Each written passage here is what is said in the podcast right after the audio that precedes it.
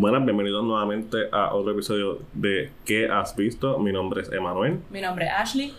y bienvenidos a nuestro octavo episodio de ¿Qué has visto? Llevamos ya un año o un poco más en esta encomienda.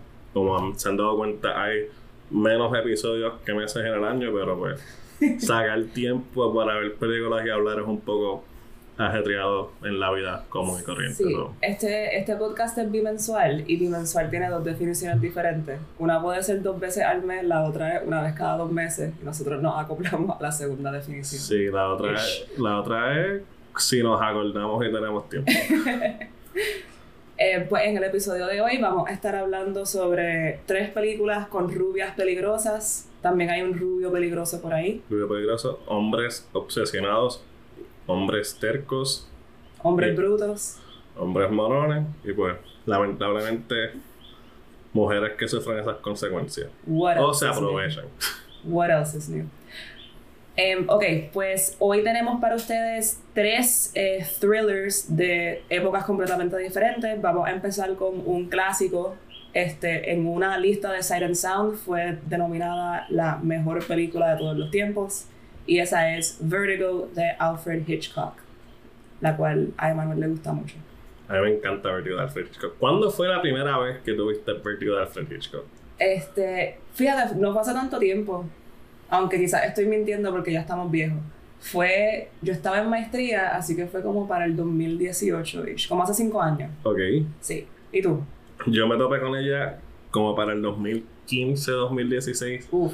En una clase de bachillerato de filosofía y cine que marchaban pues como que películas con you know, una variedad de temas de filosofía. Ujú. y me acuerdo que estaba Vértigo con Heimlich und Unheimlich así es que lo escribió en el, en el sílabo de Heidegger. So canny and uncanny. De. Heidegger no te puedo decir que me acuerdo mucho de la lectura de Heidegger. Sí te puedo decir que dije wow como que mi crédito vale la pena porque estuve aquí tres horas un viernes viendo Vértigo Es verdad que sí. Yo cogí una clase de filosofía y cine, pero lamentablemente no vimos Vertigo. no Sin embargo, tuve que chuparme Angel Heart. ¿Sabes cuál es Angel Heart? Mm, no voy a mencionar el nombre de este posible profesor Ya tú sabes Sí. fue el profesor, no tenemos Sí. que tirarlo al medio, pero él puso muchas películas de viejos que se tiran a jóvenes. sí sí sí Y pues Vertigo cualificaba, pero no vimos Vertigo. Sí, cualificaba, era- una película de calidad que cualificaba, pero no. Pero en mi clase vimos varias cosas. Vimos que me, me acuerdo que vimos esto, Funny Games, fue la primera película que pusieron. Vete pa'l carajo. Esto, Y yo viendo Angel Heart y fucking Proof con Ben Kingsley tirándose a otra joven. no, vimos Lo más que me acuerdo es que fui a rever Funny Games, Vertigo, eh, vimos Z, que Ujú. es un mockumentary de Woody Allen. No Z Costa Graf, no. Selig, Selig. Selig, Selig cool. Z Costa Graf, sí. Ajá. Select de Woody Allen, esto, varias películas, pero Vertigo siempre se quedó conmigo como que, wow, y era porque pues en el 2012 sale la lista de Silent Sound, que la votaron número uno como mejor película de todos los tiempos para ese momento, Por encima de Citizen Kane por primera vez en un montón de en tiempo. como 6 o 7 ediciones, y siento que gracias a esa lista la película ha cogido como que un poquito de, de odio por el hype, igual que pasa con Citizen Kane, que gente pues como que no es la gran cosa para decir que es la mejor película, y dada la temática de que es un don tiran- queriendo tirarse una chamaca bastante más joven que él, pues hay un asquito pues merecido, pero la película tiene como que su mérito. Me alegra que dices eso porque yo volviéndola a ver esta vez con eso en mente, con el hecho de que era como que una de las mejores películas de todos los tiempos, tuve cosas que criticarle, que quizás... No, las tiene. Y cosas que quizás yo hubiese perdonado mucho más fácilmente si no tuviese este tipo de credibilidad y trayectoria. Todos somos víctimas del hype, incluso Yeah. Alfred Hitchcock no se escapa de eso. Sí. Todo el mundo es víctima de su propio hype. Pues, danos una sinopsis breve de Vertigo antes de entrar a fondo, que de hecho nunca lo advertimos al, al principio, pero deberíamos advertir que vamos a dar spoilers de todas las películas que vamos a discutir. Aquí siempre terminamos diciendo el final, aunque intentamos no hacerlo. Sí, intentamos no hacerlo, pero We always do. cuando hablamos de thrillers, pues en el thriller el plot twist es una parte esencial de esa conversación, so spoilers.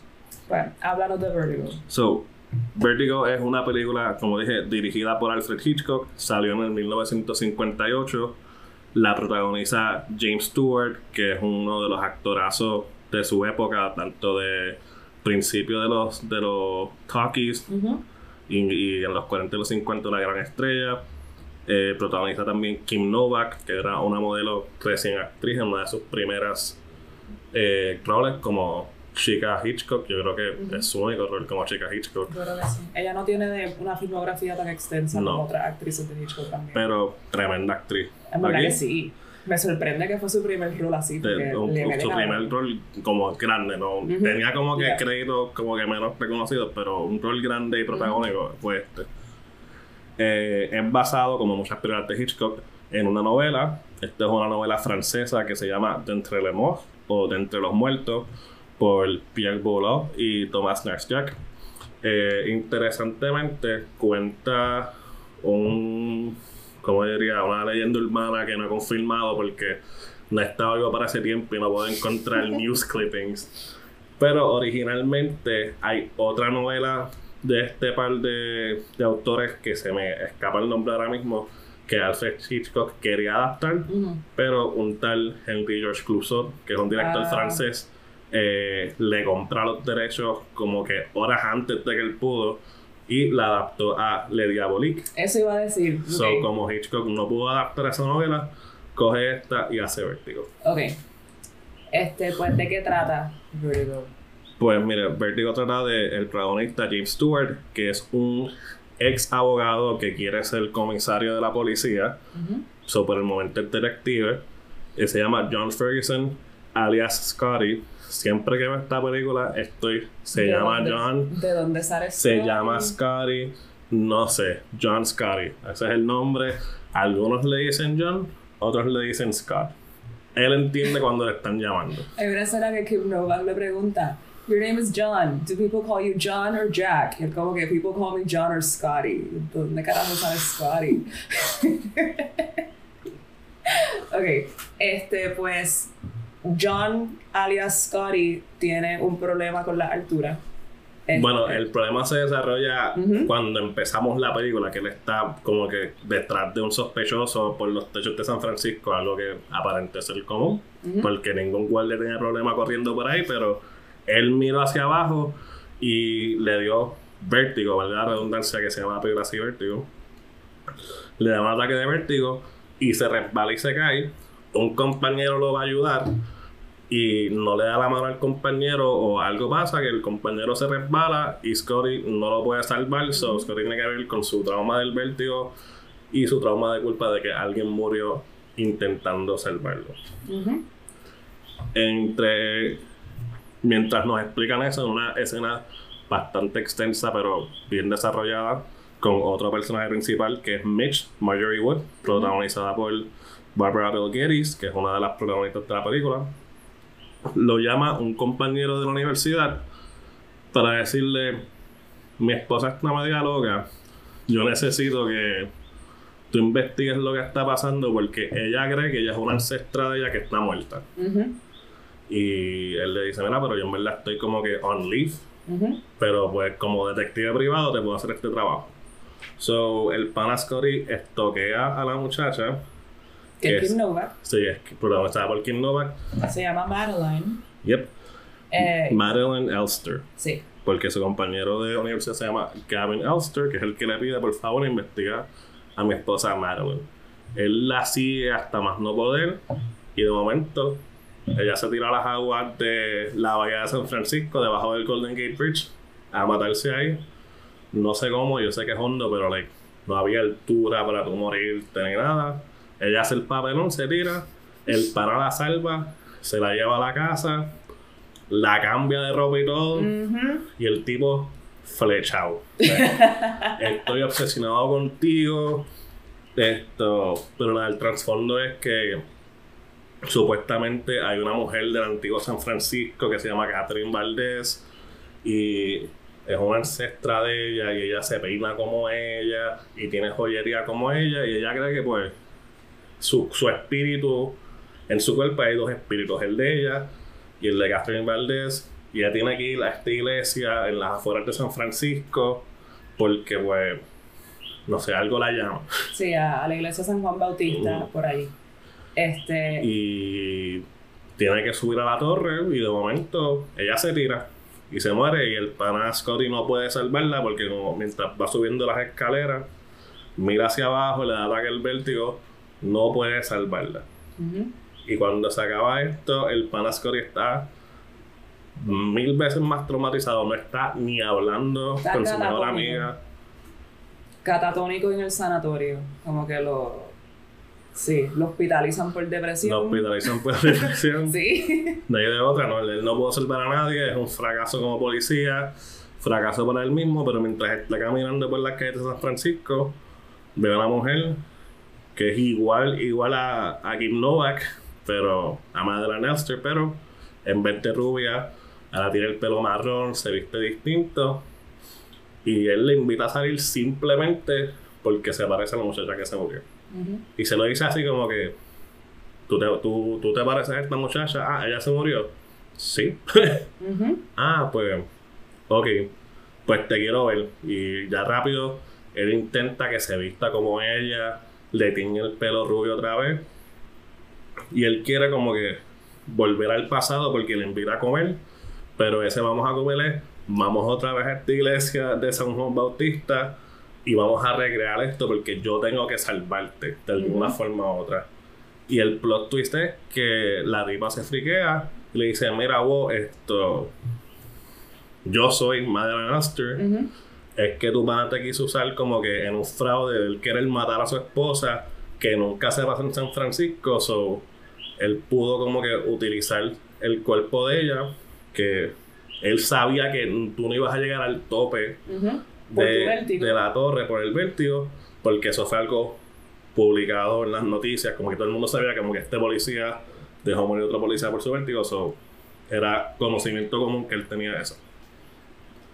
Y pues lo seriaron. Roll credits. Roll credits.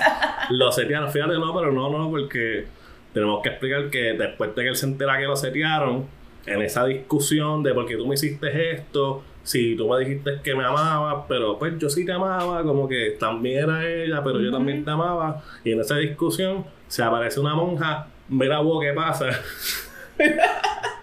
Asusta a Kim Novak. acepta a Kim Novak, Kim Novak se cae para atrás y se muere de verdad. Y ahora credits. Y ahora Road que es práctico, como que de Paramount. cualquier persona que Scotty quiere salvar se va a morir. Scotty, retírate. Eh, pues sí, eso, eso, es, eso fue un, un excelente resumen de Vértigo. Como que, Sí, se siente largo, pero es que la película son 2 y 40. So, tiene muchos detalles, pero es Yeah. buena. eh, pues, ok, how do I begin? Eh, Vértigo es una excelente película, como que es una obra, una obra maestra. Es súper bella para ver, como que lo- los colores y la, la cinematografía, todo es espectacular. James Stewart es espectacular, Kim Novak es espectacular. Tengo issues, though. Ok, Ok. volviendo a ver la película, ya sabiendo cuál es el twist, toda la investigación sobre el fantasma de Carlota que está poseyendo el cuerpo de Madeline me resultó bien poco interesante porque eso es como una hora de la película. Y están dando estos detalles de que era de tal año, de que la pintura, este, la tumba, el museo. Y ya yo estoy como que, mira, en verdad, esta vez no me importa porque ya yo sé que nada de esto es de verdad. Sí, tú sabes que esta, sí, eh, no llega a nada. Como que esa investigación, después de que la primera versión de Kim Novak se muere, toda esa versión de la trama, toda esa parte de la trama Es irrelevante. se va hacia un lado, como que no nos importa. Ahora estamos en que Scott está traumatizado y se encontró alguien que esa esta mujer. Sí, entonces esa investigación la primera vez sí resulta bien interesante porque estás con él como que participando en él encontrando estas pistas, eh, investigando el misterio, pero después luego de que él queda catatónico cuando Madeline se quote unquote suicida, Mm. pues deja de ser importante. Entonces pasamos a esta otra mitad de la película que es como que el My Fair Lady, que él la quiere convertir en exactamente como era Madeline, este, porque es su doble, pero él todavía no sabe que ella. Entonces nos revelan a nosotros los espectadores que ella era Madeline todo el tiempo antes de que él se que se entera. Nos lo revelan a través de un flashback y una carta que ella le escribe. Ella termina la carta diciendo como que si yo fuese más valiente, yo no diría nada, intentaría hacer que tú te enamores de mí por mí. Y tan pronto lo escribe, como que se le prende el bombillón y dice, ah, vamos a hacer esto. Y rompe la carta, esconde su gabán gris a lo Kim Novak, a lo Kim Novak, a lo Madeline, este, y pues ella intenta enamorarlo, pero claramente no funciona. Y cada vez que él le compra un traje como Madeline y le cambia el pelo, No queda igual. cada vez, y cada vez es más deprimente porque se le ve a ella en la cara como que, puñeta, yo quería que él se enamorara de mí. No de esta y no está persona. pasando. No. Y en fin, ella se entrega porque ella estaba tan enchulada de él también que se deja llevar y en una está vestida en un traje negro y le dice como que al fin como que you're really in love with me now, como que es- estamos, estamos set. Y ahí le da con ponerse el collar que le pertenecía a la ancestra de Madeline. Y ahí es que James Stewart conecta. Sí, la Cabo. conexión como vamos a llamar esta tipa allá. Sí, como que él también se entera antes de llegar como Sí. que a la versión, pero ese era el truco, como que, Ajá. ah, yo conecté aquí, yo quiero que ella me lo, yo quiero que ella me lo diga ahora. So, yo la voy a friquear, la voy a llevar aquí otra Ujú. vez y friquearla. Y la cosa es que es trágico porque ella muere, porque esa relación no funciona, a pesar de que ellos dos sí se querían mucho. Pero sí él tiene un desarrollo como personaje porque él, como que él derrota su vértigo. Él llega al tope de la torre esta vez. Sí, cuando no quieren que, cuando se da cuenta que la están cogiendo de pendejo y no quiere que vuelva a Está pasar, tan que Sigue él subiendo. logra subir sin, sin nada. Y en una como que está con ella arriba y él para un momento, mira para abajo y dice, I made it, I made it. Y entra la monja a joder todo, como Sí. siempre hacen las Y al principio de la película, cuando están explicando su vértigo, Mitch le dice, I've read somewhere that trauma can cure these kind of things, or like un susto o algo así, como que, so, como que es un preámbulo, como que Sí. algo va a pasar que he's gonna get out, te va a dar un shock. Sí, así como el susto como que se lo descubrió o se lo despertó, el susto también pues es lo que lo ayuda a sobrepasarlo. Em, tenemos que hablar de Midge. ¿Quieres hablar de Mitch? De cómo Mitch. Mitch es como que Scotty fumbled Mitch, como que Mitch es la hora de esta película, aunque esté Kim Novak, Mitch está ahí detrás de él, yo le quiero cuidar, quiero que estés bien, Pues, no, yo tengo problemas con el personaje de Midge. ¿por qué? Porque, ok, Midge la presentan eh, al principio en una escena que a mí me gusta mucho porque se ve que Midge y Scotty tienen mucha historia. Él hasta en una le dice Sí, como que, buena ah, we were engaged once in college, como por tres semanas. Lo cual, él tiene como 60 años, ella tiene como 30. Como ustedes estaban en la universidad a la misma vez, yo no sé. Suspension of disbelief. Sí, pero como que, visualmente, píntenle las caras por lo menos y me lo creo un poquito oye, más. quiero hacer un paréntesis de, de pintar en las caras. El no sé qué versión tuviste de Vertigo, pero si ves una versión reciente 4K restaurada, el maquillaje de ese hombre bronceado es severo. Como que cruza a veces para semi brown blackface. Como que Damn. Ok, no, yo, la versión que yo vi no fue muy HD, pero pensaba que iba a hablar del maquillaje de Kim Novak cuando es Judy y no Madeline. no. Que está bien puñetero. Cuando es Madeline, sí está puñetero. Cuando porque- es Judy. El de Madeline está bien. Yo no diría ¿No? que es puñetero el de Judy, que Judy es cuando ya está, le Oh. decimos Kim Novak, pero es, ya cuando tiene, Tiene el pelo marrón. Yo diría que el problema ahí no Las es cejas, los Sí, labios. pero lo que lo dañó en verdad son como que las pollinitas esas, Sí, no sé. tiene, ¿cómo se llama eso? Cuando baby bangs. Eso mismo. Sí. Los baby, yeah. Em, el ma- sí. Pues, Pero no, el maquillaje de Jon Stewart en esta película a veces como que es un bronceado como que nasty, como que se nota, como lo que suena es tu color, mi hermana. Especialmente si lo ves al lado de Kim Novak y al lado de Mitchell, con una cara como que browncita bien clara, que yo siento que añade como 10 años. That's not great. Pero ajá, so they definitely could not have been in college visualmente. Pues volviendo a Mitch, este, pues en esa primera escena de- tienen una química bien chévere, tienen un back and forth bien cool, como que me, me encantó. Luego vuelve a salir Mitch y ella está como que obsesionada con él y lo está siguiendo y ella pinta una pinta, ella, ella pinta, ella hace una pintura donde ella es Carlota y después le dice como que "Ay, yo la pensaba regalar y él se encojona because it's fucking weird because it is fucking weird. Como que, y después Mitch desaparece. Bueno, Mitch desaparece después de que él queda catatónico. Ujú. Porque, ah, no sé qué vas a hacer playarte, yo estoy aquí para ti, Scotty, como que I'm Y here después for él you. encuentra a Madeline número 2 Y no vuelve a aparecer. aparecer Sí, Mitch. sí, sí. Y otra, otro comentario que tenía de las interacciones con Mitch James Stewart da una interpretación de este personaje que a mí me gusta mucho porque tiene como que muchos layers. Pero cuando está con Midge, he's like the gay best friend. ¿Tú crees? He's a little fruity cuando está con Midge. Yo siento que ellos pueden tener algo, pero hay algo que no lo permite. Y, pero es que yo siento como que desde el principio ella está interesada en él. Sí. Pero él está pichando, como que él, él, se, él he portrays himself como si fuera como un womanizer, como que. Ajá, como que. Pues cuando está con Mitch a mí no me da esa impresión, No. porque como que su tono de voz cambia, él es como que cruza las piernas y se recuesta y como que las manos se mueven diferente y él juega con el bastón. Y, de- y cuando está con Madeline, él no hace eso. No, porque Madeline es como que una atracción muy fuerte. Yo sé, que- pero se pone como que más macho cuando está con Madeline y con Mitch está bien relajado y la, al verlo en la misma película de una escena a otra, Ok. Parece que es otro mood. Como que si me dijeran al final de la película, he was gay all along and that was his beard in college, yo te lo creo. Y como que se obsesionó con Kim Novak because she was fashionable as fuck, yo te lo creo. No sé, esa fue, eso así lo leí esta vez. I don't know why. No sé, yo si fuera más joven, yo escribiría como que hashtag Scotty, hashtag Mitch, hashtag OTP. Eso serían, eso como que mis posts en Tumblr sobre. No, Mitch se puso media, medio obsesiva, de hecho, y como que I don't see it, I don't see it. Como diría, como que un macho también de esta película. Women too, sí. Women can get friend zone too. Em, y pues, y al final con la monja, que la monja eh, sale de la nada y asusta. Ok, pero esa, esa toma de la monja, yo estoy seguro que James Wan o whoever es el que hace The Conjuring Lo se, para inspiró en ese shot de la monja Sí. en sombra para el cuadro que está pintando Patrick Wilson super nada que ver un domingo por la mañana en su casa. en verdad que sí. Like, sí. Perdón por ese segue, pero siempre que veo The Conjuring 2 es como que, ah, estoy aquí desayunando. Mi amor, ¿qué estás haciendo? Pintando esta monja diabólica, cabrón. que es como una versión edgy del show de ese de Vertigo. En verdad que sí, lo es, lo es.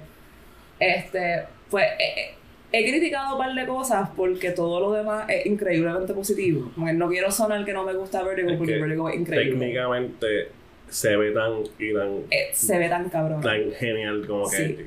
¿Cuántos son? Como, siete, como ya 60 y pico de años más tarde, se ve como que fenomenal. Sí puedes notar las tomas que son en set, pero las tomas que están on location, como que esas tomas todavía están pristine, se ven geniales, como que sí tenían carros con rigs montados de las cámaras guiando esas carreteras. Sí. Eh, cuando, cuando hay proyección como que con, con el backstream pues se nota, pero it's good footage, como que el B-roll Sí. que sacaron para esto, como que no era como que algo viejo que tenían, como que ellos grabaron cosas para este momento. Eh, si le gustó San Francisco, pues no es el San Francisco de ahora, pero you know, el apartamento de, de Scott está situado como que para que sepa, ah, está cerca y puede ver a Coit Tower, que es un punto de referencia en San Francisco. Como que si todas las ventanas tienen un skyline genial, si es un más Sí. painting o como que la cinematografía 20 de 10, Espectacular. la música 20, 20 de 10. Em, los créditos de Saul Bass o Saul Bass, no sé cómo Sí. se dice. 20 de 10. El vestuario de David Head, que es como que legendary también. Amazing. Tienen una parte de efectos especiales que él está, sequence. que él está soñando y hacen como que un, un green screen primitivo, no tan primitivo, pero como que la cabeza de él flotando con un Ujú. montón de colores proyectados y dibujos de flores Sí. Technicolor, como que Bellísimo. tú puedes poner el televisor en un cuadro, la pones en Sí. mute y la corres en un loop y como que se ve, cualquier frame es como que 20 Sí. de 10. Definitivamente. Este, y juega mucho con la idea de alguien cayéndose, lo cual es bien apropiado porque it's vertigo. Sí, y de ahí sale un...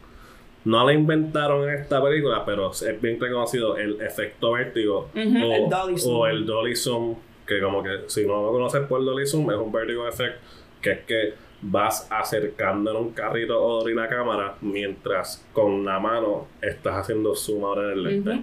Eso, uno de los dolly zoom bien famosos es en Jaws. El de Joss, cuando el personaje principal como que están en la playa y se dan cuenta de como que, ¡wup! como que Sí. ahí está el tiburón. Ese es el más famoso.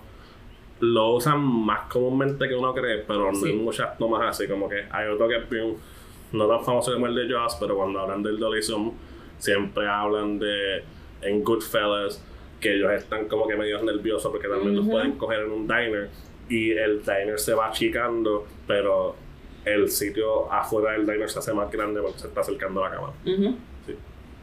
Este, así que pues Vertigo fue trendsetter en muchos diferentes aspectos. Y el- el- las otras películas que vamos a discutir hoy Tienen, Se ve esa sí, influencia tiene también. influencias de Vertigo, es uno de los thrillers más icónicos. icónicos, no voy a decir como que le han tumbado cosas, pero como que hay muchos aspectos de Vertigo que como que tú puedes ver en un psychological thriller y lo vamos a ver aquí en las próximas películas. So, Vertigo, alta, alta, altamente recomendable por mi parte. Lamentablemente, ahora mismo que estamos grabando esto, no está disponible en ninguna suscripción de streaming. Pero la puedes ver de gratis. Sí, Porque está en Internet Archive. Y también cuando pone Watch Vertigo Online en Google, a- además de Internet Archive, hay otro link que es HD y ahí fue donde yo la vi. correcto. Y se ve muy bien. So, es una película del 58, eh, es súper famosa, so, como que it's going to be somewhere, el que busca encuentra, Sí. denle en el tiempo, como que es buenísima. Y cuando inevitablemente vuelva a estar en algún servicio de streaming para que la puedan ver en una buena calidad de Blu-ray o un 4K, pues también jump on it. Porque esos colores, a pesar del bronceado de James Stewart, vale la pena. Sí, vale la pena. So, Ashley, seguimos ahora con una película del 1984, Sí, hecha por uno, yo diría, un hijo de Hitchcock. definitivamente. Esto, el joven, ya no tan joven, Brian De Palma, que nos presenta Body Double. ¿De qué trata Body Double, Ashley? Ok, Body Double trata sobre este actor que vive en Los Ángeles.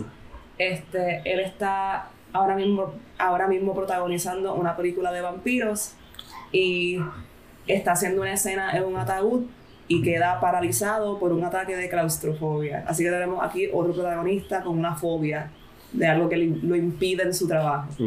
Él sale de este día bien malo en el set, llega a su apartamento y encuentra, oh no, su esposa de su esposa no es, el novio- la novia. Su novia de hace nueve años le está pegando cuernos. Llega el momento del acto. Llega el momento del acto, este, as one is bound to do en una película. Eh, así que él sale a la calle, va a una barra a beberse las penas, va a una clase de actuación, va a varias audiciones y hace un amigo. Este, este amigo se llama Sam. Y Sam le dice, mira, ya que no puedes vivir en tu apartamento porque tu novia te pegó cuernos, pues yo me voy a ir por un tiempo para Seattle para una película que voy a hacer.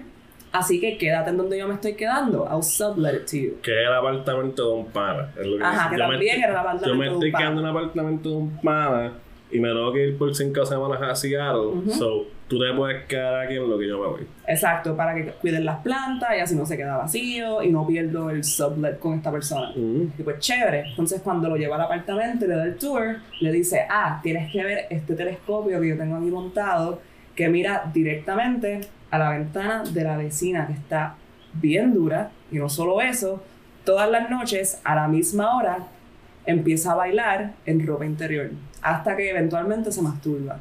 Y es like clockwork. Así que todas las noches tiene este show. Y el pana la estás mirando, la estás mirando, mira esto. Como cuando un pana de 12 años te enseña una porno o algo así, como el pana, mira esto, tienes que verlo. Tú nunca has visto una mujer en tu vida hasta este momento. Y en verdad se siente así. Este, pues, no recuerdo cómo se llama el protagonista. Se llama Jake Scully. ¿Verdad? Porque es como Jake Sully de Monsters Inc. Sí. Pero con C. Pues Jake Scully, que no es Jake Sully de Monsters Inc. este, no, no hiciste esa conexión. No. Pero Pues- bien, digo. Scully este, se está quedando en el apartamento. Él mira por el telescopio constantemente porque, pues, why wouldn't he? It's free entertainment. Eh, y ve que hay otra persona, un trabajador que está trabajando en algo eléctrico cerca de la casa de ella, que también la está observando. Él también ve que alguien se mete en el cuarto de ella a robarle cosas de la caja fuerte. Y se empieza a preocupar por el bienestar de esta muchacha, así que él la empieza a seguir. Y ya aquí hay como 3.000 conexiones con Hitchcock, Mm. viendo por la ventana, por no binoculares por el telescopio. siguiendo a una muchacha misteriosa, Mm. este, etcétera, etcétera. Hay otra conexión más adelante. Sí, por ahí sigue. Pues él la empieza a seguir y nota que esta otra persona también la está siguiendo. Él le llama The Indian, which is Sí, es problemático, tanto Sí. para su tiempo y ahora primero. I- I- Indian refiriéndose a, a un Native American, ¿saben? Ah. una persona de India. Eh, porque pues tiene pelo largo y tiene como que Un el bronceado de James Stewart sí. y un montón de arrugas. Em, pues la continúa siguiendo, este, eventualmente siguiéndola, ellos llegan a hablar, se grajean, no tiene sentido, but you gotta roll with it. Oye, en la película tiene sentido. no tiene sentido tampoco en la Oye, película, pero me encantó. Vamos allá entonces. Em, el quote unquote indio asalta a la muchacha, él está ahí para ayudarla. eh, Para intentar ayudar. para intentar ayudarla, pero no puede porque le da un ataque de claustrofobia. Sí. Nuevamente, estos ataques no dejan que haga lo que quiere hacer. Em, y nada, voy a brincar un poco a- a- hacia adelante. Eventualmente él vuelve a su apartamento, está mirando por la ventana de nuevo y ve que la están atacando y que la van a intentar matar. Que el indio entra a la casa y que tiene un taladro ahí gigante. Sí. Y you know, le están tumbando las cosas. El taladro obviamente es para matarla. Ujú. So, el pana deja su telescopio, que obviamente es alguna actividad totalmente normal. deja el telescopio, va corriendo y le dice a todo el mundo que se encuentra: Síganme, están matando a una mujer. Él entra a la casa, pero pues no logramos como que No logra salvarla. Y la muchacha la matan, la taladran. La taladran violentamente. Es como que si, si escucharon el episodio de Tetsuo que hicimos de Body Horror, es, Un momento de el, es un momento Tetsuo. Como que el taladro es, no es así de grueso, pero es mucho más largo que el de Sí. Tetsuo. Está, Y funciona. funciona y esa escena a mí me encantó porque cuando él la taladra, está en el segundo piso y el taladro pasa a través del piso y la sangre empieza a chorrear al, al primer piso de la casa y es espectacular. I mean, it- it's very gory, pero es espectacular. So, ella muere, él no logra salvarla y él vuelve al apartamento que está alquilando devastado, también está deprimido, se deja crecer la barba, él no puede bregar. ¿Y qué hace? Empieza a ver porno en pay-per-view. Y viendo porno, de momento ve a esta actriz que se llama Holly Body, eh, protagonizada por Melanie Griffith, haciendo precisamente la rutina de baile, El mismo baile. el mismo baile que hacía la muchacha que él veía por Él la ventana. estaba viendo la porno e hizo el meme de Leonardo DiCaprio Así en mismo. Once Upon a Time in Hollywood. Yo conozco ese movimiento y esa estera. Así que aquí comienza su aventura buscando a Holly Body. El primero va al blockbuster, alquila la porno completa, se asegura de que ese baile es el que. Luego él como actor consigue audición para salir en una película de porno con ella. Llega a estar, esa es mi escena favorita de toda la película. It's fucking amazing cuando graban esta película de porno bien ochentosa y hay paredes con leopard print y están Oye. cantando Relax, Don't Do It. Es un one shot, por, por mucho tiempo It's es un one shot. amazing. It's, it's amazing. Hasta que él pasa por una puerta que dice sluts. Y ve a Melanie Griffith Me dice en el espejo. en el espejo. Y Porque la doubles. y de there are momento- doubles. El metacomentario que el personaje dice, ah, eso del espejo, eso fue mi idea. pu". Ujú. El Y- tipo sabe, el dinero sabe que esa toma está cabrón y te lo dice. Y él, él cuando entra, pasa por la puerta, se cierra la puerta de espejo y tú lo que ves es la cámara. Y luego cortamos a ellos Sí. adentro. Este, ellos chichan en la película and he fucks up porque él no lo saca para hacer el cum shot porque él nunca había hecho una porno What's antes. a cum shot? What's a cum shot, pero Holly Body es muy buena gente y se ríe y como que they have a nice time. So, él para poder hablar con ella le dice que él es un productor y que él le gustaría hacer una película con ella, así que se la lleva eventualmente al apartamento, donde ahí le cuestiona lo que él realmente le quería cuestionar, que es, tú eras esa muchacha en la ventana, ¿verdad? Alguien te contrató para ser la muchacha en la ventana. Y ahí aprendemos que ya ató los cabos, que era ella quien estaba bailando en la ventana para hacerlo a él ver a través del telescopio, para él, al igual que James Stewart, ser el testigo del No. asesinato de ella en las manos de el indio, que aprendemos no es ningún Native American. No, uno piensa en la película como que, oye, pero para hacer una cara verdad, son mu- mucho maquillaje, como que hay, mucho hay- hay muchos prosthetics en esta cara, pero te revelas que eso es una máscara que, ajá, en verdad, como que es el esposo de la muchacha, que el esposo de la muchacha es el tipo que le dijo quédate en este apartamento. Ujú. O sea, como que es un seteo completo, bien elaborado. Un seteo completo como vértigo. Como que una esposa que quería matar a su esposa y su clave para hacer esto era conseguir un testigo para tener un alibi, no solo de dónde iba a estar, sino de quién fue que lo vio.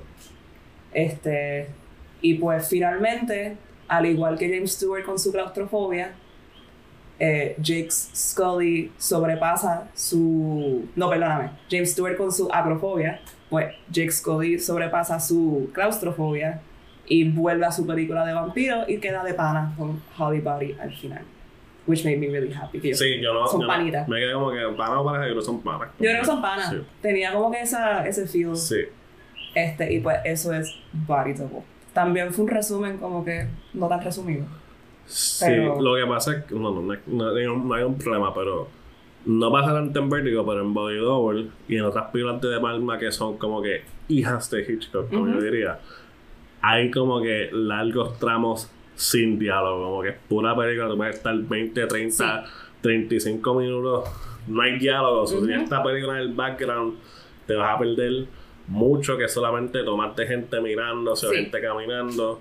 Esto, que lo que pasa en otra película del, que es hija de Hitchcock también, en Sisters, que lo Sí, que también es excelente. que es una como que hay momentos como que cero diálogo. No puedes ver esta vida mientras estás trabajando, tienes que estar pegado ahí mirándola. Pero sí, Body Double, como dijimos, conexión con Vertigo. Con Rear Window con también. Rear Window, que es una película protagonizada por Cary Grant de Hitchcock, que es un tipo que no tiene nada que hacer, está mirando por la ventana de su apartamento y ve un asesinato. Y también es, y hay la referencia como que bien ahí cruda, a Dial M for Murder, no sé si la has visto. No, no lo he visto. Eh, un resumen súper corto, Dial M for Murder es un tipo que es una estrella de tenis y él tenía dinero, pero su esposa es Grace Kelly y obviamente Grace Kelly tiene más chavos que él, pero Grace Kelly se la está pegando con un gringo y él, y él sabe, pero ella no sabe que él sabe Ajá. y se quiere quedar con su dinero, so él setea a un pana que no veía hacer en años para matarle y pues quedarse con su dinero. Y la referencia como que súper específica es que el, el, persona, el, el esposo de la muchacha de Body Double cuando es del indio, esto, Jake Scully la llama, como que, cuidado. Y cuando ella coge el teléfono, el indio la ahorca. Y en Dial for Murder se supone que yo la voy a llamar, ella se va a parar aquí y tú la vas a matar. Ah, coño, sí, pues. Sí, Eso es directamente sacado directamente. Como que. Brian de Palma, como que de su generación de New Hollywood, él dijo, yo puedo hacer lo mío, pero a mí me gusta los Hitchcock y yo lo puedo hacer mejor y como que más explícito porque son los 80. Exacto. Este, hablando de lo explícito, como que en Vertigo, el hecho de que Scotty le quitó la ropa a Madeline, Puede ser una implicación de que hubo algo más. sí, porque ella hasta alude a eso. Ella pregunta por sus cosas y como que pa- pausa un momento, el she's a little coy, es como que este, cuan- mi, del pelo, Sí. de cuando me quitaste toda la ropa. Entonces, si esta película hubiese sido en los 80, hubiésemos tenido la cámara en slow motion, psh, pasándole por todo el cuerpo a Give No. Back, que es más o menos lo que tenemos en Body Double y en la próxima película que vamos a discutir. Este, ¿Qué te pareció Body Double? Pues mira, en general no me gustó mucho. Ok.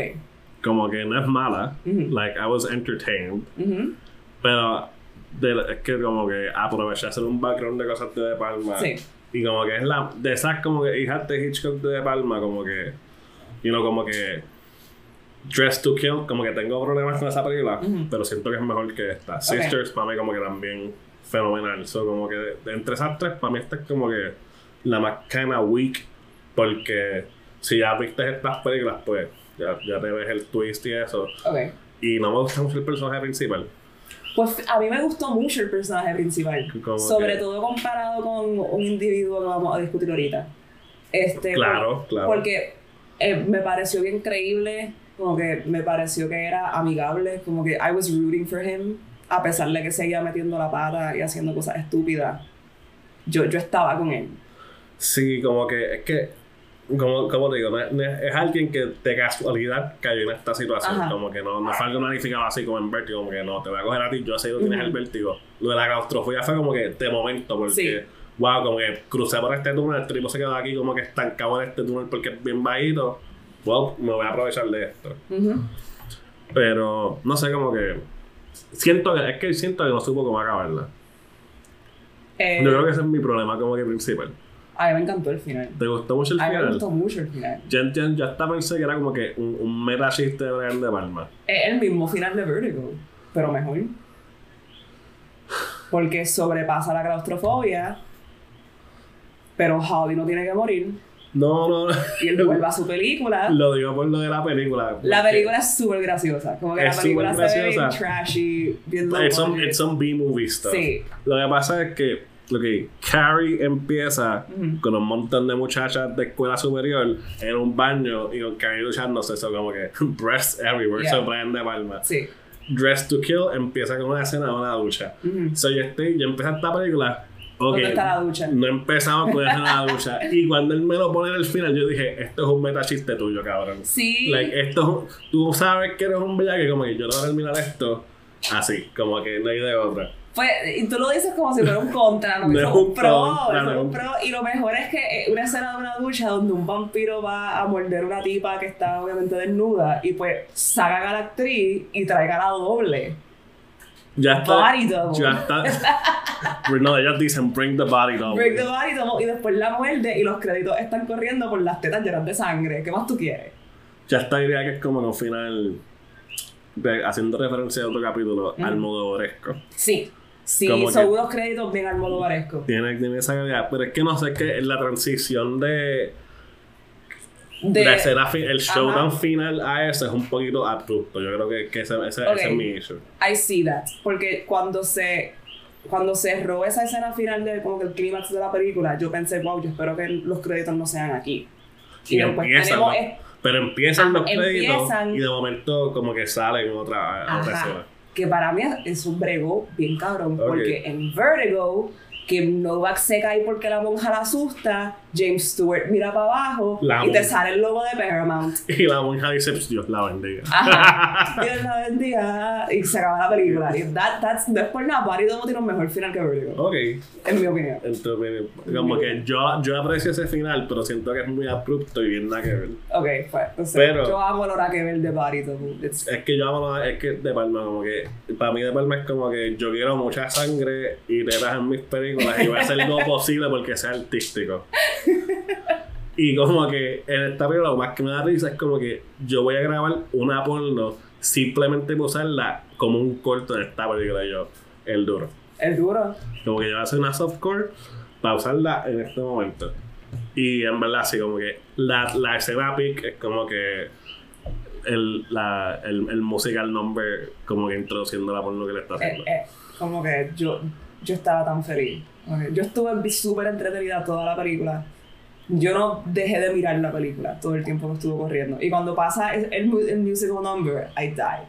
Y cuando Jake Scully está guiando, él usa como que backscreen projection, Sí. como si fuera una película de Hitchcock. Ujú, Y cuando ya se besa con la muchacha original, También. pasa este momento es como que obviamente súper corny, Sí. cheesy y clichoso que voy a poner como que eh, estamos aquí pero esto tiene que ser el backscreen y como que la cámara dando, Dando vuelta vuelta. porque yo quiero que sea como si fuera un beso de quien no va aquí Jon Stewart en la playa en Vertigo Sí. que pasa eso mismo Y también un poquito como un beso en las portadas de las novelas Bianca que están en- la caja de pueblo. Como que Sí. así, como que la así que se les dicen no, novelas bien Bueno, en Puerto Rico, como que sí, son las novelas Bianca. Ah. Porque todas son, se llaman Bianca o el nombre de otra mujer. the more you know Como que una, como con Fabio, ahí, Sí. el pelo en el viento. Y sí, el mundo para por un segundo. Pues ese, ese, ese corniness y ese cheesiness y ese pastiche cinematográfico que hace De Palma, que la gente se cree que lo único que hace pastiche es Tarantino, pero De Palma hacía lo mismo Todo el mundo se va para Hitchcock. Sí. Sí, pero como que es súper obvio, como Ajá. que, como que él no tiene problemas con esconderlo.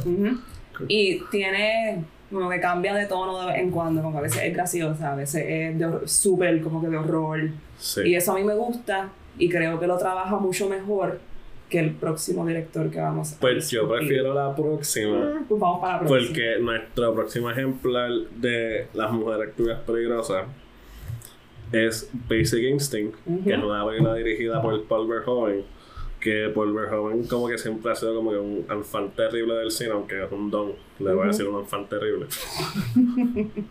Esto, Basic Instinct es una película que, nas- que salió en el 1992. Es protagonizada por Michael Douglas y Sharon Stone. Eh, para mí, en el rol de Sharon Stone, Sí. como que si sale en Casino también es un papelonazo. Pero siento que Sharon Stone tiene como que muchos fanguitos en su cinematografía, como que cosas muy buenas, cosas bien malas. Sí. Cosas malas y después algo bueno, como que. ya, Yo mencioné Diabolic y hay un remake americano de Diabolic que es bien malo. Con Sharon Stone. Con Sharon Stone e Isabella Gianni. Oh. Y para que estén esas dos yo diga que está malo, Está bien malo. hasta no tiene ni lo vemos. Ok, ni lo voy a buscar. No existe. Ok. Diabolic no tiene remake. El que dijo, el que les dijo eso es un embustero.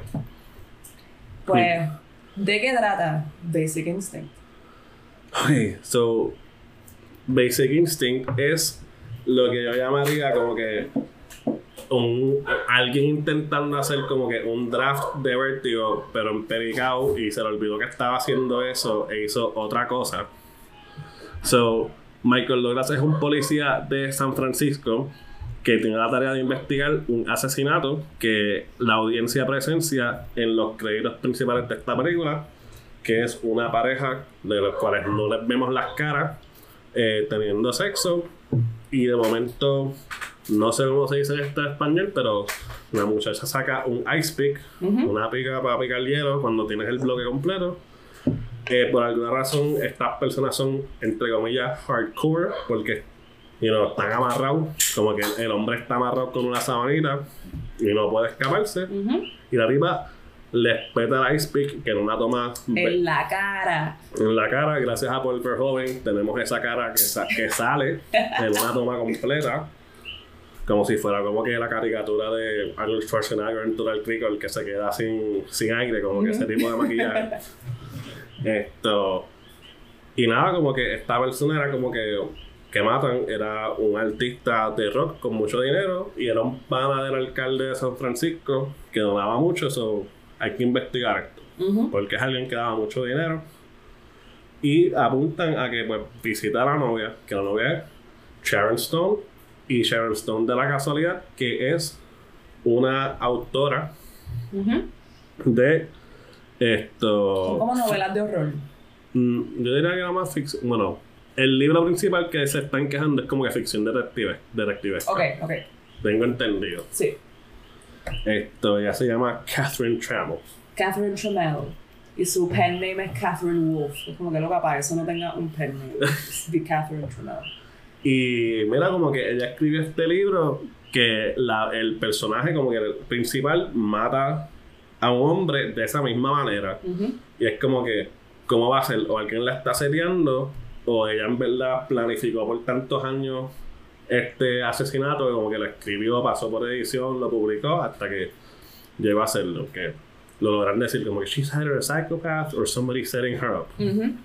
Este, y es, y va más allá de la manera en que lo matan. También como que ah, el que muere y el personaje es un rockstar retirado. Ajá. Como que hasta ese detalle es exactamente lo mismo. Y lo matan en la cama cuando están teniendo Y relaciones. pues el detective Nick Curran, Ujú. que es protagonizado por Michael Douglas, también tiene un pasado un poco raro porque él tiene que estar viendo mucho a una psicóloga, también semi-pareja, Beth Garner, protagonizada por Jean Triplehorn, que nunca la había visto en otra cosa fuera de aquí, pero siento que es una muy buena actriz. Yo siento que la he visto en un montón de cosas, pero no te podría decir ninguna. Sí. Pero sí, ella es genial. Y pues él tiene un problema que cuando se, se alude que él estaba undercover por un tiempo y mató a ciertas personas y por ser policía se lo dejaron pasar Ujú. por Infernal Affairs porque pues la policía tiene esa potestad en nuestra sociedad por alguna razón mística es. que no vamos a indagar en eso. Punto es fuck cops. Y él también, así como James Stewart y así como Jake Scully, flaqueó en su trabajo y ahora tiene que recibir ayuda psicológica para poder bregar. Sí, Pero eso no le, no le impide tanto en su trabajo. Lo único que pues no sabe controlarse porque nuestra protagonista Sharon Stone le tira como que mazorquitas al pana, le tira maíz y el pana resbala siempre. Como que ella dice, yo le voy a tirar esto y él va a caer y él cae hasta que se enamora de ella y pues la investigación no se vuelve muy parcial de su parte. Sí. Em, ok. Es que hay muchos matices aquí. Hay muchas cosas pasando en Basic Instinct. Ajá, porque como dije, esto es alguien que tenía una idea al principio y mientras fue escribiendo le llegaban ideas y es como que yo voy a seguir esperando esto aquí. También es que el libreto es de este libretista que se llama Joe Esterhaus.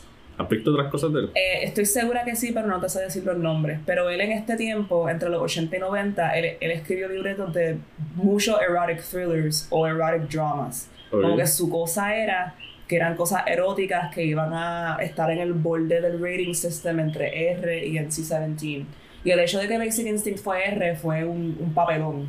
Porque para lo explícita que es, se entendía que debería ser NC-17 y cuando le dieron un R para que pudiera llegar a, más salas de cine, el NC-17 se convirtió obsoleto. Porque es como que si Basic Instinct es R, ¿qué carajo va a ser NC-17? Sí. Em, porque la toma más controversial de la película es que el personaje de Sharon Stone la van a interrogar y tú ves que ella se, cambia de ropa, pero no se pone ropa interior, tú ves que ella se pone el traje y a mitad de interrogatorio está el famoso cruce de piernas abiertas y pues tú tienes por dos o tres segundos un shot de la entrepierna de Sharon Stone sin censura. Sí. Este, y sin su consentimiento también. Como que la, la, actriz no consintió a esto. A ella le dijeron que se quitara los panties porque el blanco reflejaba contra la luz y pues no funcionaba para el shot, pero ella no sabía que esto era lo que iba a salir. Eventualmente sí, eh, creo que en su libro, en su memoir, ella dijo que en fin considera que era necesario para la película, que hace la película mejor, pero le hubiese gustado que la consultaran antes de hacer una cosa como esa. Eh, pero volviendo a lo de Joe Westerhaus, este, el issue es que él y Paul Verhoeven tuvieron conflictos en el set porque él pensaba que el libreto era bien serio. Y es como que esto es una película seria y esto es un drama y un romance de verdad. Y Paul Verhoeven como que, no cabrón, this is fucking hilarious. Como que este tipo es un idiota y esta mujer es increíble y mi película va a ser así. Así que tú ves en el score particularmente se ve esa disonancia que a veces el score es bien dramático y la escena no va. A mí me parece que es como que quiere imitar como que los tricks de Hitchcock y como que no, y esa es la que hay. Ese no es el vibe que hay. Pero hace una experiencia como que interesante. Es bien Verhoeven en ese sentido. Porque Showgirls también tiene ese tipo de disonancia que la hace bien especial. Pues Nick Grant tiene, como dijimos, muchos problemas con su actitud. Porque, bueno, mató gente y hay policías que le dicen shooter, como que, are, you gonna shoot me, shooter? Y se supone que dejara de beber y empezó a beber otra vez. Esto. Y pues, él se da cuenta en su investigación que Sharon Stone estudió con, sus, con su psicóloga, que también es pareja. Hay una escena que se van juntos para la casa, supuestamente a tener sexo, pero como que ella dice que no, o como que él violó a su psicóloga, pero ella se queda como que no lo pintan bien. no, es una, no es una relación normal. No. Entre psicólogo y paciente o compañeros de trabajo. Eh, él se da cuenta que estudiaron juntos y la psicóloga le dice, bueno, pues no te quería mencionar porque no te quería como que influir. influir en tu investigación y no pensé que tenía nada que ver. Y Sharon le dice, ah, esa muchacha, como que había una muchacha que estaba obsesionada conmigo. Ah, en verdad.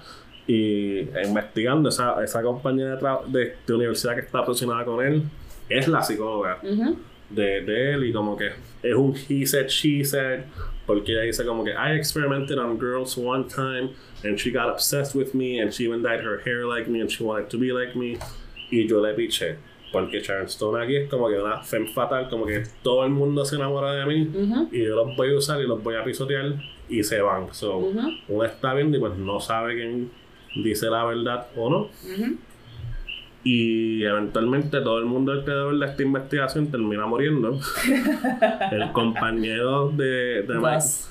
Gus, que la ayudó a investigar como que, ah, encontré la compañera de universidad de Catherine Trammell tú estás tirado, so quédate en este carro, yo voy a subir solo. Y a Michael Douglas como que se le prende un bombillo que le he visto tres veces y no sé qué lo motiva a salirse, más allá de que el libreto te necesita aquí. Y a Hooded Figure aparece y con un Ice Pick mata a Gus con, en un ascensor. Que esa escena para mí es una referencia al ascensor de Dress to Kill de Brian De Palma. Veo. Porque a Hooded Figure, un ascensor, dejan como que el ascensor que se semicierre con la sangre de la persona. Y cuando llega, no está la compañera de universidad que mencionó Sharon Stone, que era otra persona, pero sí está la psicóloga. Y él como que, ¿qué tú haces aquí? Se friquea y la mata. Y como es policía, se la dejan pasar. Y da la casualidad que como que el hood que tenía la persona que supuestamente tiró era el mismo size de la psicóloga. So, Pero también cuando él busca a... El nombre que da Catherine Chanel de la compañera de universidad era Lisa Hoberman. Cuando él la busca en En el sistema, en obras eh, públicas. en, obras públicas, es en efecto su psicóloga, es Beth Garner. Y buscan una foto del año cuando estaba en la universidad y sale con el pelo pintado de rubio. Ujú. Que entonces yo sí, yo pensé que él se le prendió el bombillón porque dijo, puñeta, probablemente Beth es la psicóloga. ok. So Gus se jodió, tengo que ir para allá. Y después, y cuadra porque después sale Beth y dice qué carajo está pasando y él la dispara inmediatamente. Sí, pero la dispara porque él- ella pone la mano en el bolsillo, pero la pasa la, Ajá. el llave de Bart Simpson. Sí, él- ella tiene un llaverito de Bart Simpson con las llaves de su apartamento y es como que, oh, estamos en los 90, por si se, se te olvidó. Sí. Aquí está el llavero de Bart Simpson. Em, ok. Yo, esta película para mí tiene unos pros bien fuertes y unos contras bien fuertes. El pro es Sharon Stone. Sharon Stone es espectacular. Ella es la película. Ella es la película. Ella es la mujer más hermosa que yo he visto en una película ever. Yo hubiese querido que Sharon Stone me hiciera eso en la universidad, aunque se obsesionara conmigo. I don't give a shit. I'll take it. It's worth it. Sharon Stone también es una bisexual caótica, lo cual yo aprecio mucho. Sí. La única persona que a ella le importa en toda la película es su pareja Roxy, que Roxy por lo regular le gusta ver a Sharon Stone tirarse a sus otras parejas, tienen como una Mm. relación abierta. Pero no quiere con Michael Douglas. No quiere con Michael Douglas porque ella nota que hay algo más ahí pasando con Michael Douglas, es, es más que solamente un, un fling. Y ella intenta matar a Michael Douglas y esto no termina bien y Roxy resulta muriendo. Y cuando Roxy muere es la única vez que vemos a Catherine Tremel expresar emoción. Ella sí llora A Roxy. No como al rockstar al principio de la película, que cuando le cuestionan, ella dice como que I haven't been seeing him for a year, I was fucking him for a year. Es diferente. Em, nada, hay cosas con los dobles también en Basic Instinct, como que está Catherine Tremel con Beth que se pintaban el pelo, pero yo entiendo que Michael Douglas también se convierte como en un doble de ella y de Roxy.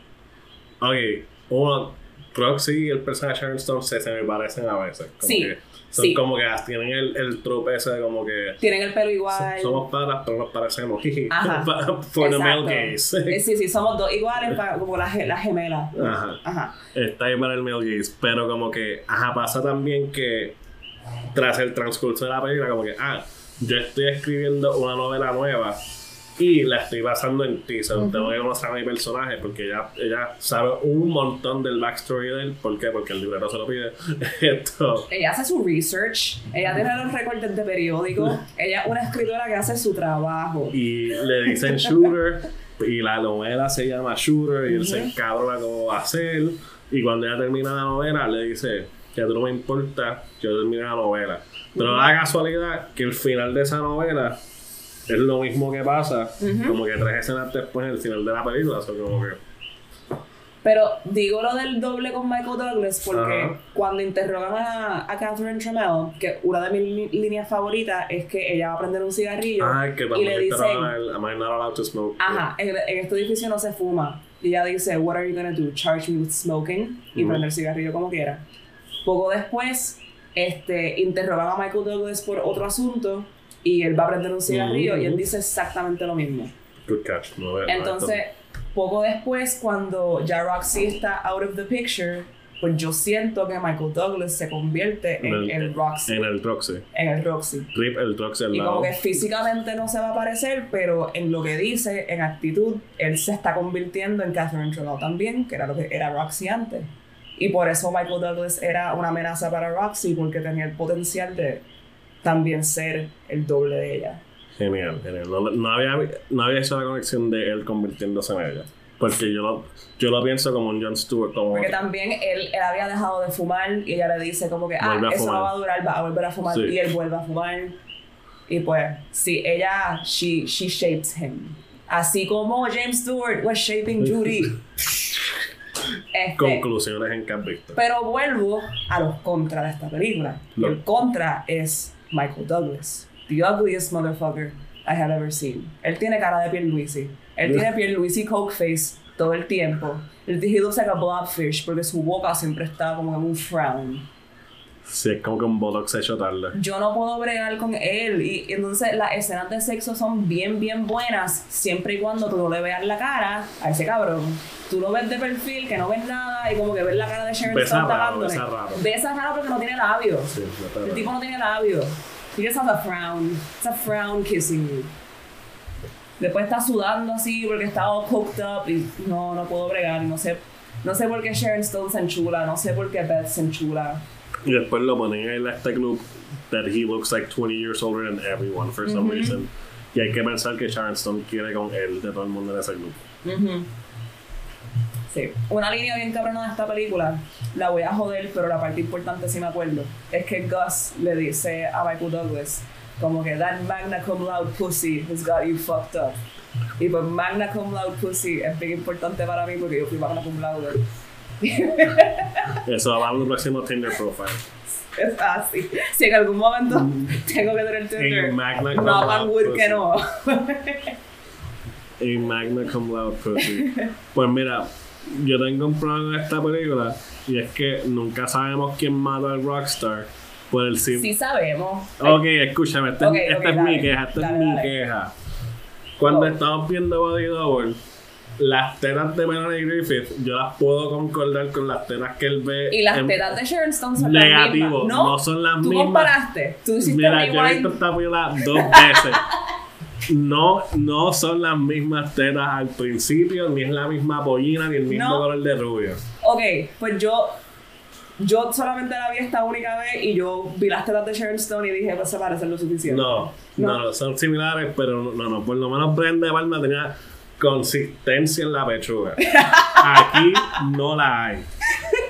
Ahí no la hay, y yo siento que esta película termina con el caso abierto. Porque Aunque termina con el ice pick en el piso. ese es, es que esta esto es Red Herring la película. Que hay, hay otra fucking película con Michael Douglas que es lo mismo que este game, que es Red Herring the I Movie. fucking hate the game. Sí, cabrón. I Sí. fucking hate the game. Y esta película es como que cuántos Red Herrings yo puedo seguir poniendo para hacer a Sharon Stone como que un personaje bien Mary Sue hijo de puta en a good way. Y como que cojo del con Michael Douglas. Es como que. Also, esta película. Me voy a confesar algo que es bien estúpido, no tiene que ver, pero la aprendí aquí. Zumba.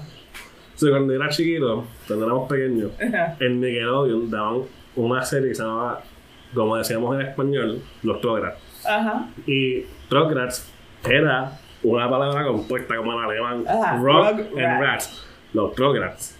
Pues aquí hablan como que, ah, ¿qué hago después de esto? Ah, get married, have some Rugrats. Y de momento los subtítulos, porque yo no puedo escuchar sin subtítulos, ponen Rock espacio Rats. Y What? yo, cabrón, porque como tú eres un bebé que te arrastra en la alfombra, you're a fucking rock rat, Cabrón, loca. Eso no me la explotó. yo- Yo no me había dado cuenta. Porque tú ves Rugrats como una, Una entidad, no una entidad compuesta. Pues, have some Rugrats, y yo.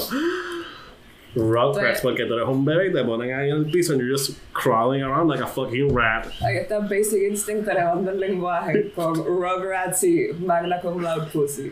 Sí, Uno pero. aprende de todos lados. Si ven Basic Instinct, que está disponible en Showtime, si por alguna razón mística pagas Showtime, esto, or wherever you get it, estén pendientes a los pechos y el pelo del principio. Es un opening scene que parece que está en un motel porque hay un fucking espejo en el techo, pero llega a ser Uh, que Pero Catherine Trello también tiene un espejo en su techo. también tiene eso, es cosa de esta gente. Sí. En, en las películas de Paul Verhoeven, everyone's fucking filthy. Sí, todo el mundo tiene que. ¿Tú crees? Ah, esto es un motel. Llega al Riverside, tiene un espejo en el techo. Negativo, esto es un espejo, un espejo premium en tu casa. Me encanta el sleaze en estas películas. Como que en esta, los espejos en el techo, en body double, la cama que da vueltas con la sábana. La cama que da vuelta que la tipa está ready para montársele al, a Jake Scully dando vuelta y yo estuviera amargado para esta mierda, cabrón. Y ellos estaban bebiendo también, Sí, como que yo- loca, ¿no? Para esta mierda. Tú me das un pase de un file aquí, yo me voy a choquear. Para eso. Pero no, como que. En verdad, en verdad, para mí eso es un caso abierto porque no es la misma persona. El body double que usaron para eso no cuadra. Ok, pues qué bueno que lo dices porque yo solamente viéndola esta vez yo concluí como que so that looks like the same cup size. Y yo lo dejé ahí. La original es distinta. Ok. Es muy distinta. Quiero que el récord demuestre que Emanuel le dio para atrás a eso y no a la entrevista. de Deja, deja que dejemos de grabar. Que vamos, te lo voy a poner en el televisor. Hablando de, de pechuga, este, yo extraño las escenas de sexo en las películas. Y, ver estas Ah, tres tú, películas tú para quieres, tú quieres entrar en esa conversación Sí, aquí. cabrón, let's go. Para Let's estamos. go, para eso estamos, para eso está que has visto, para decirle a la gente. La Stop gente. being a fucking prude. Si tú quieres filmar gente chingando y la gente consciente, Ajá. let it happen. Let it happen. Intimacy coordinators exist. Han existido desde como los 90. Como que esto es coreografía, gente. No sé quién fue y no quiero decir que fue Sean Penn. Ujú. Hay gente que ha dicho como que ese intimacy coordinator no lo quiero hacer. Those people are kind of sleazy. Pero, creo que fue- super sleazy. pero yo creo que fue una directora y no me acuerdo. Ok, still super sleazy. Sí. Como que no, tú, los actores tienen que sentirse seguros en lo que están Sí. haciendo, saber exactamente lo que va a pasar y asegurarse que se van a sentir bien. Pero ya he visto excusas de gente joven que pone, ah, pero es que no quiero ver una escena sexual con mis papás. Y es como que. Pues no tú- veas la película con tus uno, papás. no las veas con tus papás y dos, tú crees que tus papás no chingan. Como que, Gracias. ¿Cómo carajo tú llegaste? Like, a menos que sea adoptado. still. happen. Y ahora que dice eso, eso también es parte del problema porque ahora como que como lo que está abacorando el cine ahora mismo comercial son películas de superhéroes o películas con IP preexistentes, pues todas son películas familiares. Como que no es que sea culpa de Spielberg, pero un poquito culpa de Spielberg, que ahora un blockbuster es una película familiar. Por lo tanto, no es una película donde chichan. En este momento, en los 80 y 90, estas películas que eran para adultos eran las que hacían chavo. Todavía siento. ajá. Sí, yo creo que lo que pasa es que yo siento que esta, esta devolución fílmica ocurrió para los 2000 cuando la película de horror se convirtió en una película PG-13 para acaparar más dinero. So, Ok. La película R como que perdió mucho poder con el 2000. Y es como que ahora tiene que hacer chavos, como que nadie va a hacer una película R. Sí, pero yo, yo se lo culpo mucho a los superhéroes y como que a I mean, que el ca- mercado ahora siempre se enfoca en tiene que poder ir toda la familia y si no pues no bueno, pero Catherine Shaw se atrevió a poner a Yamachan debajo de The Stark Guy en The Eternals. Y como que yo it no was, vi The it Eternals was kind of awkward. It was a Yo no very The awkward scene. Es sí como- pero sí leí algo de que como que ah en The Eternals someone fucks y es como que ya eso Eso, Pero eso era lo único que tenían para promocionarlo, en verdad. hay un artículo bien bueno este se puede encontrar en Google pero no sé el autor es algo como everyone is beautiful and no one fucks y es una, un ensayo sobre cómo ahora en las películas tenemos estas personas bien hermosas y perfectas físicamente como Chris Evans y como Chris Hemsworth y qué sé yo pero Gente en- que yo quisiera ver chingando. No. Ajá, gracias, pero en películas completamente asexuales, donde lo más sexual que pasa es que, ¿cómo Mm. se llama esta tipa? Peggy, Ajá. Captain, Cap- what- ah. whatever, ella. Le, le toca un peck, le toca una teta a Chris Evans y se asusta, y eso es lo más sexual que pasa en toda la película. And like, that's so boring. That's so boring. Sí, pero tenía que volver porque hay películas que, por ejemplo, eh, yo voy a usar esto como una queja de algo que tal vez vamos a hablar en nuestro fin de año.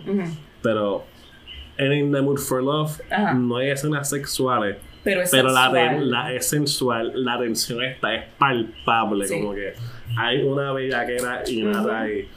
contrario a película que todo el mundo está como que no he visto ninguna película de amor en mi vida y esto me hizo sentir fucking Past Lives 2023. Ah, no la he visto todavía. Pero, que ajá. esa película es, es como que una pechuga de pollo que un gringo Sin te la sal. hizo y una hecho sal. Ok, Like, ok. it has no feelings. Esta persona quiso hacer como que su In the Mood for Love basada en su vida, pero sin sentimientos, ¿ok? Porque sigue casada con la misma persona que también sale en la película y no podía herirle los sentimientos. Ajá, es como que there's no feelings shown, como que, pues, como que tú estás lejos, yo estoy lejos. Ah, pues ya estás casada. Ah, pues ok. Se acabó. Y bye. Ok. Hubiera estado cabrón. Me esa es como que la atención más grande. Hubiera estado cabrón. Qué decepcionante. Fucking past lives. Si hubieran chingado una vez, hubiera una tensión y yo hubiera estado involucrado en esta película. Pero como no pudieron hacer como que sexo por Skype, because it would have been weird, but it would have been great to see, pues, ajá. Pues más o menos en esta línea de películas recientes, Paul Verhoeven recientemente hizo Benedetta, which is horny as fuck. Pero bien buena. Yo no la terminé porque una nena chiquita empezó a mamarle la teta a una estatua de la Virgen y yo dije, cheque bye, Cheque this bye. is not for me. No hate towards the movie. Yo sencillamente dije, yo no, yo no quiero. Pero respeto a todo el mundo que dijo sí. Sí. Este, y también Adrian Lyne, que casi lo incluimos en este episodio porque hubo un momento que íbamos a hablar de Fear of Attraction. Él ha seguido en su, en su erotic thrillers, hizo Deepwater hace poco con Ben Affleck y Ana de Alma. Así que hay, Peter COVID. hay dos o tres así intentando. Todavía hay gente que los intenta, pero no hay muchos. Ya no, No ya mucho. el, el estilo erótico como que es arte del siglo pasado. yo diría. Sí, sí. Y lo lamento porque son bien divertidos. Pero como que lo pudimos, bueno, no lo vimos, pero como en Mood for Love es palpable, como Ujú. que en Indecision to Leave, como que Sí, yo siento que hay, un hay erotismo palpable sin escenas sexuales, pero como que está, hay deseo, tus actores se desean, se ve, como que, Sí. y no, no sé, yo siento que como que ahora todos los personajes como que tú me gustas, yo también. We don't, we don't have to show it. Ajá, exacto. Y no sé si eso también tenga que ver con que ahora hay muchos más esfuerzos para ser inclusivos. Entonces a la gente le da cosa que si vamos a ser inclusivos, pues hay que ser inclusivos también en que haya erotismo con personas gay o con parejas que son quote unquote no convencionales para los estándares gringos antiguos. Sí, y es que pues no quieren demostrarlo tampoco. todos los ejemplos buenos que puedo darle de eso es como que Son fuera de cine internacional. Cine Exactamente. internacional. Como que, pues, como Yeah. que en el cine de Ducor no, pap, francesa. Ah, en el cine fulano, pap. Eso mismo, Sí. exacto. El cine americano no, ya no, No. Ya no son temas que se quieren tocar mucho ni promocionar no, no. mucho. Como que tenemos, volviendo a Spielberg, ver The Fablemans. Y es como Oye, que pero The Fablemans- Mami, mami chicho y me nos jodió a todos. No, y mi- no, no, no. El, el de, okay. el de Fablemans, él dijo: Mi malla está dura y yo la voy a grabar. Sí, pero también fue como que Y y de- nos arruinó la familia. And that's why I'm a filmmaker. Pero, pero gracias a The Fablemans y ese recorte de la ex de Heath Ledger, I forgot Michelle your Williams, name, Michelle Michelle Williams. Williams. como que, que la tienen como que con una bata blanca Sí. y por el, la luz del carro Ajá. se le ve todo y como que la, la hermana le dice, ah, como que ¿qué estás haciendo? No, la, la quiero grabar Ajá. Spielberg. Pues la gente empezó a conectar, por ejemplo, ah, el female lead de Indiana Jones 2, Sí. como que el mismo recorte de jodido Ujú. bellaco. Y like all women in Spielberg have short hair. todo está ahí. Todo, Todo está está ahí. ahí. Todo es Freud, todo es, todo es CISO 101. Y uno de mis tweets favoritos de The Fablemans es uno que dice como que, que Spielberg estaba viendo alguna película con Seth Rogen fumando pasto y dijo, That's the guy who fucked my mom. Oye, pero el de Fablemans también, él, él escribe el personaje, la, la muchacha que es súper católica, pero súper bellaca. That was funny. Esa fue la mejor parte, great, como que I love Jesus so much. Sí, Ella está, ella es la dura. ella es la dura. That was a great scene. Oye, Spielberg trayendo el erotismo al cine. En el 2022. Sigo pensando que la película dice como que el erotismo mató a mi familia, but fine. It made my dad so sad. Hombre al fin. Pero considera a David Lynch, so. Yeah, David Lynch sigue metiéndole. Bueno, ¿algún último comentario sobre nuestros thrillers obsesivos eróticos? Rubias, peligrosas, hombres idiotas. No sean pendejos. Si te dijo que no, es no. Pichea. Te hubieras ahorrado el papelón. Se lo digo a Scotty en Vertigo. Si te dijo que no, ya no. Hubiera, hubiera estado viva. hubiera estado viva. bueno, pues gracias por escuchar este episodio. Este, haremos otro en algún momento Eventualmente. cuando podamos. Y gracias por estar con nosotros todo un año. Si nos, nos han escuchado y han esperado. So, cada vez que nos tardamos un poquito más, un poco menos, pero de seguro seguirán saliendo más episodios. Gracias por estar aquí. Hasta la próxima.